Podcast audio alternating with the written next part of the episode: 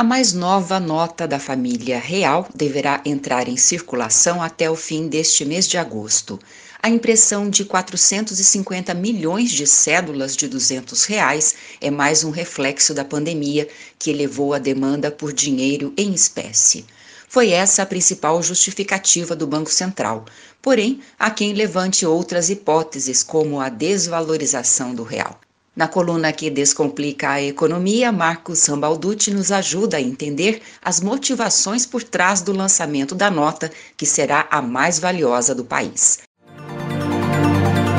Economia para Todos, com Marcos Rambalducci. Olá, meus caros. Como já sabem, nesse espaço discutimos e procuramos trazer entendimento às situações econômicas do nosso cotidiano, que nos afeta, mas que no mais das vezes acabamos não dando muita importância. A ideia aqui é de abordar de forma clara e simples algum tema do momento que seja importante, relevante e que de alguma forma nos afete. Mas essa coluna é feita com a sua participação. Mande um e-mail para nós no economiaparatodos@nupea.org e escreva sobre aquilo que você gostaria de ver comentado aqui. Na semana passada, falei sobre os resultados da sondagem realizada junto à indústria eletrometal mecânica de Londrina e como ela mostra que a cidade pode retornar a uma normalidade econômica mais rapidamente do que parecia possível. Hoje quero abordar um tema que foi questionado ao longo da semana: a razão do Banco Central optar pela emissão de notas de 200 reais e como isso pode nos afetar. Trazer esse tema aqui é relevante porque devem ter visto que nas redes sociais já houve quem afirmasse que a nova cédula seria um indicador de retorno da inflação descontrolada, aquela que nós vivenciamos nas décadas de 1980 e 1990, já que supostamente seria um indício da desvalorização do real. Bom, para relembrarmos, a nossa nota de maior valor até o momento é aquela de 100 reais.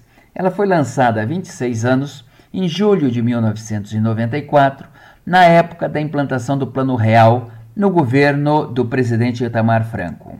A preços de hoje, essa nota, corrigida pelo IPCA, ou seja, aplicada à inflação do período, equivaleria a 622 reais.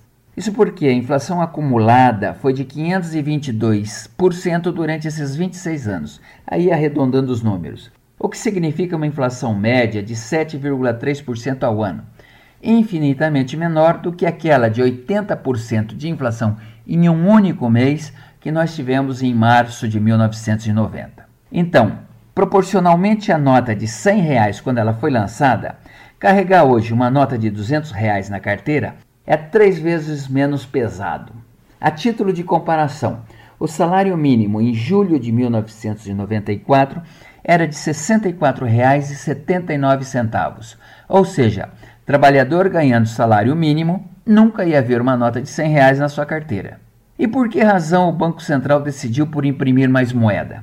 Dois motivos levaram as pessoas a manter mais dinheiro vivo na carteira. O primeiro, a inflação está muito baixa e as pessoas não estão preocupadas em perder poder de compra mantendo o dinheiro na carteira. Também porque, com a inflação baixa, os juros não justificam a preocupação em ficar aplicando esse dinheiro.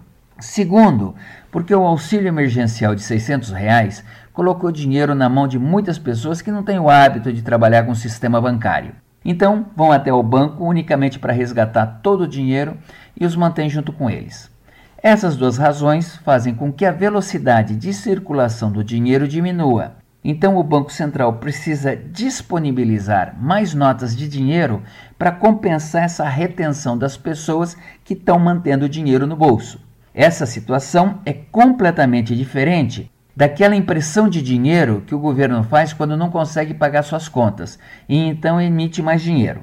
Nesse caso, sim, essa emissão provoca inflação mas reservaremos essa explicação para uma outra ocasião.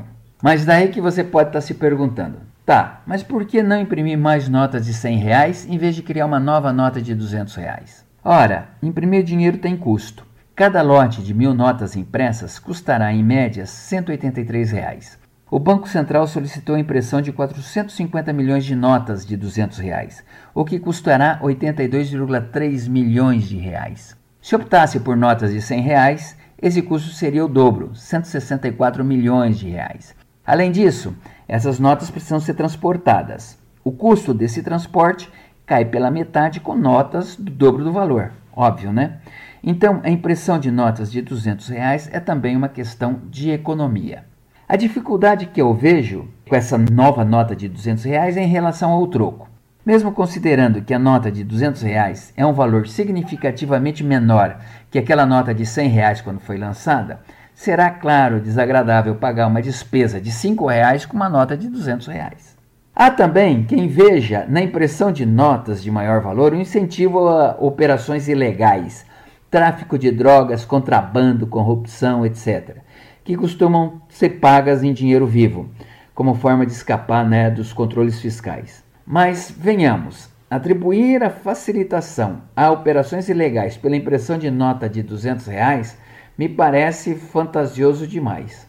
É como querer combater a corrupção imprimindo somente notas de 10 reais. Pensa nisso. Te vejo na próxima coluna e até lá se cuida. Economia para Todos. Essa coluna é uma parceria entre o jornalismo da UEL-FM e o Núcleo de Pesquisas Econômicas Aplicadas da Universidade Tecnológica Federal do Paraná. Marcos Rambalducci é economista e professor da UTF-PR. Contatos com esta coluna, economia para todos, arroba nupea.org. Valéria Giani para a Revista do Meio Dia.